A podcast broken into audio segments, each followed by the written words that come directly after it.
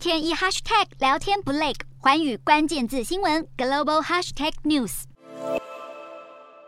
美国总统拜登签署晶片法案，强化半导体产业之际，美国半导体类股却大幅下挫，费城半导体指数盘中一度跌逾百分之六，主要就是因为辉达和美光两家晶片制造商接连公布令人失望的财报和财测。美光在九号公布的监管申报文件中表示，动态随机存取记忆体和储存型快闪记忆体市场从六月公布财测至今已经萎缩，原因是消费者和企业担心全球经济步入衰退，持续缩减支出。美光调整后的本季营收预测为七十二亿美元，远低于分析师所预估的九十一点四亿美元。而辉达受到电玩游戏营收拖累，日前公布的第二季初步财报营收只有六十七亿美元，不及分析师所预估的八十一亿美元。虽然有分析师持续对晶片股抱持乐观态度，预期市场的多空消息和数据将使美股持续拉锯。投资人紧盯即将公布的美国七月 CPI 数据，以及联准会和通膨的斗争如何影响经济。